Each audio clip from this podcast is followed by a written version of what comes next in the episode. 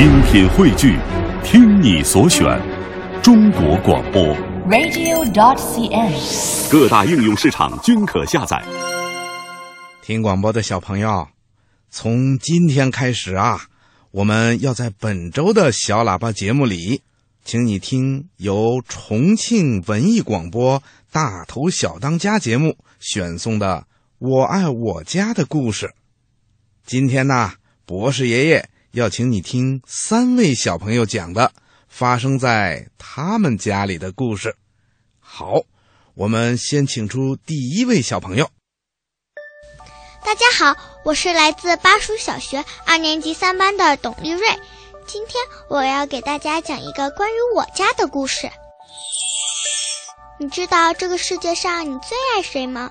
对于这个问题，很多人都不能马上给出答案，可是我却能够很骄傲地说 “I can”。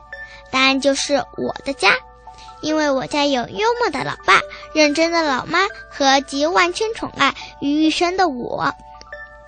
我的妈妈很爱我，我的学习和生活几乎是她一手一脚安排的。她的工作很忙，几乎没时间接我放学。有时候我还没起床，她就去上班了。有时候呢，深更半夜才回家。可就是这样，她也没有放松对我的教育。现在妈妈的头上已经多了些白发，我要好好的爱她，回报她。再说说我老爸爸，我老爸是个很有趣的人，他总能给家里带来欢声笑语。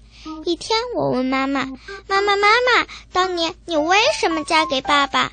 妈妈开玩笑说：“当年你妈眼神不好，才嫁给你爸的。”爸爸在一旁砸了两口烟，不紧不慢地说：“知道我们家为什么这么穷吗？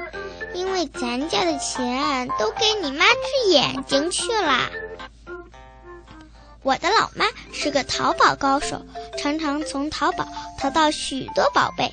一天，妈妈穿着她从淘宝淘回的裙子，在我和爸爸面前炫耀。爸爸果断地掏出一根食指，在妈妈眼前晃了晃。妈妈兴奋地说：“你也觉得很不错吧？”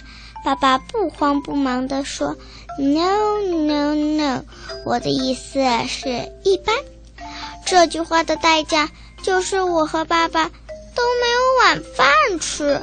从此以后，我们都知道，在妈妈面前只能竖大拇指，而不能竖二指头。爸爸告诉我，虽然我们家生活的很幸福，可是还有很多山区的娃娃吃不饱、穿不暖，每天要走几十里路去上学。为此，我们家专门资助了贵州山区的几个娃娃。爸爸说，他们都是我的兄弟姐妹，希望我们这点小小的资助，能让山区的娃娃们也感受到社会大家庭的爱，让爱传万家。